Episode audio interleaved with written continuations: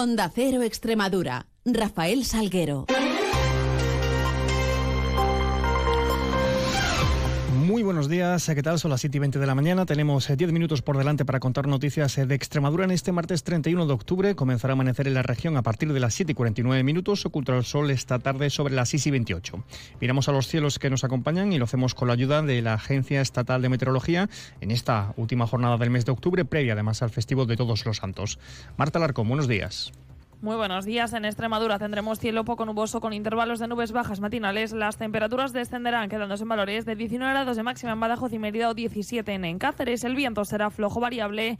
en cuanto a las temperaturas mínimas, rondaremos los 10 grados en Badajoz y Cáceres o los 9 de mínima en Mérida. Es una información de la Agencia Estatal de Meteorología. 7.21, continuamos.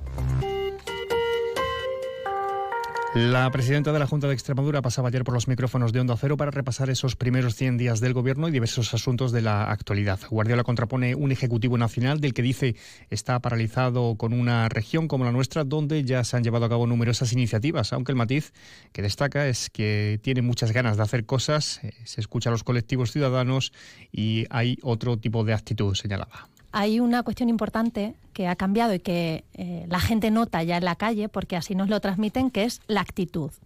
Yo creo que hay muchas ganas de hacer muchas cosas, hay mucha pasión, hay mucha entrega. Otro aspecto es el eh, que se están centrando en la elaboración de los nuevos presupuestos autonómicos, que están muy avanzados, que en el eh, mes de noviembre pasarán a Consejo de Gobierno y luego será el Parlamento el que los ratifique con el objetivo de que entren en vigor aproximadamente en el próximo mes de febrero del 2024. No quiero dar un día concreto, nosotros estamos eh, bastante avanzados en los presupuestos del año que viene y los queremos presentar, eh, llevar a Consejo de Gobierno dentro de este mes de noviembre para que inicien su tramitación parlamentaria y esperamos que obtengan el apoyo de la mayoría de, de los grupos parlamentarios. En cuanto a su socio Vox, la presidenta de la Junta nos dice por dos veces que la relación es buena. Mi relación con Vox es buena. Mi relación con Vox es buena. Es cierto que yo eh, la relación que he tenido ha sido con la consejera en ese momento que representaba a ese partido y ahora mismo con el consejero Ignacio Higuero. También se pronunciaba sobre lo que dijo en esta sintonía con Carlos Alsina, a su líder de Alberto Núñez Fijón, donde expresaba que los pactos con Vox habían penalizado en las elecciones generales. La presidenta destaca que los resultados de las generales en Extremadura fueron muy similares a los de las autonómicas. Yo lo que creo es que el pacto con Vox en Extremadura no penalizó a, las elecciones generales y lo creo por una cuestión eh, de datos objetivos. En las elecciones generales en Extremadura eh, se obtuvieron unos resultados prácticamente mm, eh, iguales. También, siguiendo en esta clave nacional, insiste en que nuestra región está muy necesitada de inversiones del Estado para equiparnos a equipararnos a los demás. Se va a ver eh, perjudicada, dice, por ese pacto entre PSOE y Sumar y afirma que defender una amnistía para los independentistas, aparte de no ser constitucional, es injusto. Esto ya no es una cuestión de si la amnistía es constitucional o no, que por supuesto no lo es. Es ya que nos debemos preguntar si, si la amnistía es justa si es justo que eh, no solo perdonemos, sino que tengamos que pedir perdón a delincuentes para que Pedro Sánchez se perpetúe en el poder.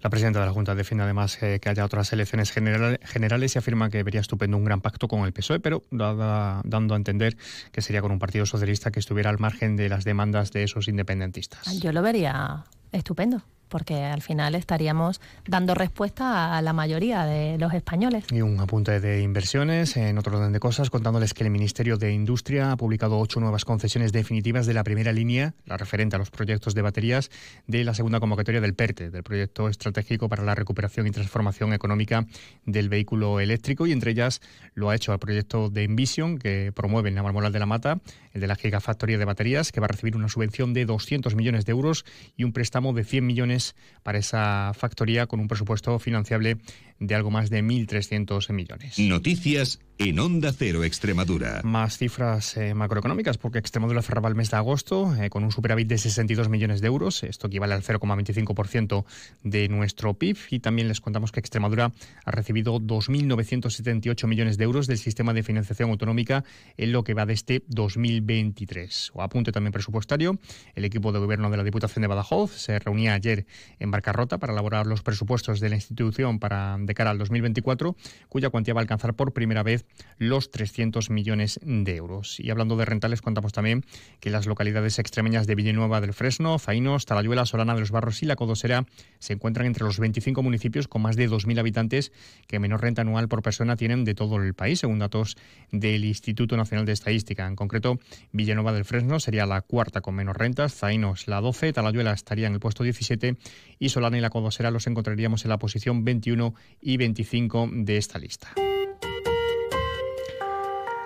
En sucesos, un hombre de 54 años se presenta politraumatismo tras ser atropellado ayer lunes por parte de un tractor en la cooperativa Santiago Apóstol de Marchagaz. Como consecuencia, el hombre tuvo que ser derivado al Hospital Universitario de Cáceres en estado grave. Además, un hombre de 34 años quedaba herido en un accidente laboral ocurrido ayer en Llerena, ser eh, arrastrado por una pluma que le ha provocado un trauma en la rodilla y en la pierna. El trabajador eh, tuvo lugar este incidente en la carretera de Fuente del Arco, detrás del, del tanatorio. El herido fue trasladado al hospital de de Llerena en estado menos grave. También un hombre de 65 años y una mujer de 97 resultaban heridos en un atropello ocurrido en la calle Colombia ayer, en la localidad pacense de Jerez de los Caballeros. El hombre, con dolor en un brazo y una pierna, eh, se encontraba en estado leve, mientras que la mujer sufría policontusiones y se encontraba en estado menos grave. Por último, también les informamos que el juzgado de instrucción número 2 de Cáceres ha decretado la prisión provisional comunicada y sin fianza para el detenido por conducción temeraria por las calles de la barriada de Aldea Moret en Cáceres el pasado El hombre de 33 años pasaba a disposición judicial.